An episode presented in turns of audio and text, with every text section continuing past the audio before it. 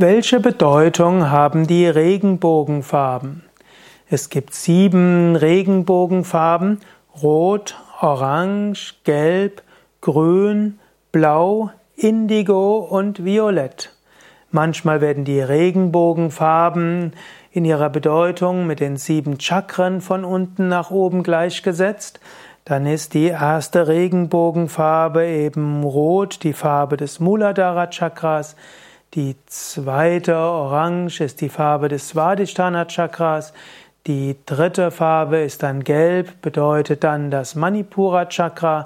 Dann folgt Grün für das Herzchakra, Blau für das Vishuddha Chakra, Indigo für das Agnya Chakra und dann Violett für das Sahasrara Chakra.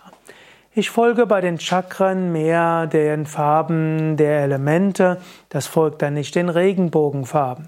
Aber man kann jeder Farbe des Regenbogens auch eine Bedeutung zuweisen. Mancher wird gesagt, Rot ist die Farbe der Liebe und der Intensität. Orange als zweite Regenbogenfarbe steht in ihrer Bedeutung für Meditation und Klarheit des Geistes.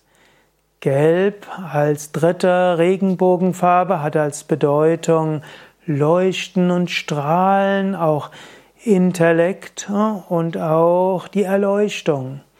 Dann folgt Grün. Grün hat die Bedeutung der Fruchtbarkeit, eben die Blätter, die Natur und auch die Heilung. Die heilige Hildegard hat gerne von der Heilkraft des Grüns gesprochen und sagt so, die, der Mensch braucht die Grünkraft, um gesund zu werden.